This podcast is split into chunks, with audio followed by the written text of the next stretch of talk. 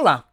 Um relatório publicado recentemente pelo governo americano aponta que 61% dos empregados já testemunhou ou experimentou assédio ou discriminação no local de trabalho com base em raça, sexo, idade ou orientação sexual. Por outro lado, as denúncias permanecem extremamente baixas, o que sugere que os funcionários não se manifestam formalmente porque têm medo de retaliações ou punições por parte das empresas. Uma forma de tornar o seu local de trabalho mais seguro é assumir publicamente o compromisso de combater a discriminação e mostrar as medidas que vai usar para responsabilizar os que a praticarem.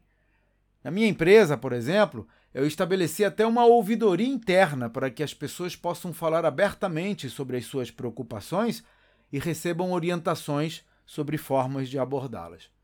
Esse é um dos temas que vou abordar no desafio Empresa Vendável. Três dias inteiros dedicados a transformar o seu negócio numa máquina de lucratividade. Veja os detalhes no site claudionazajon.com.br. Até a próxima.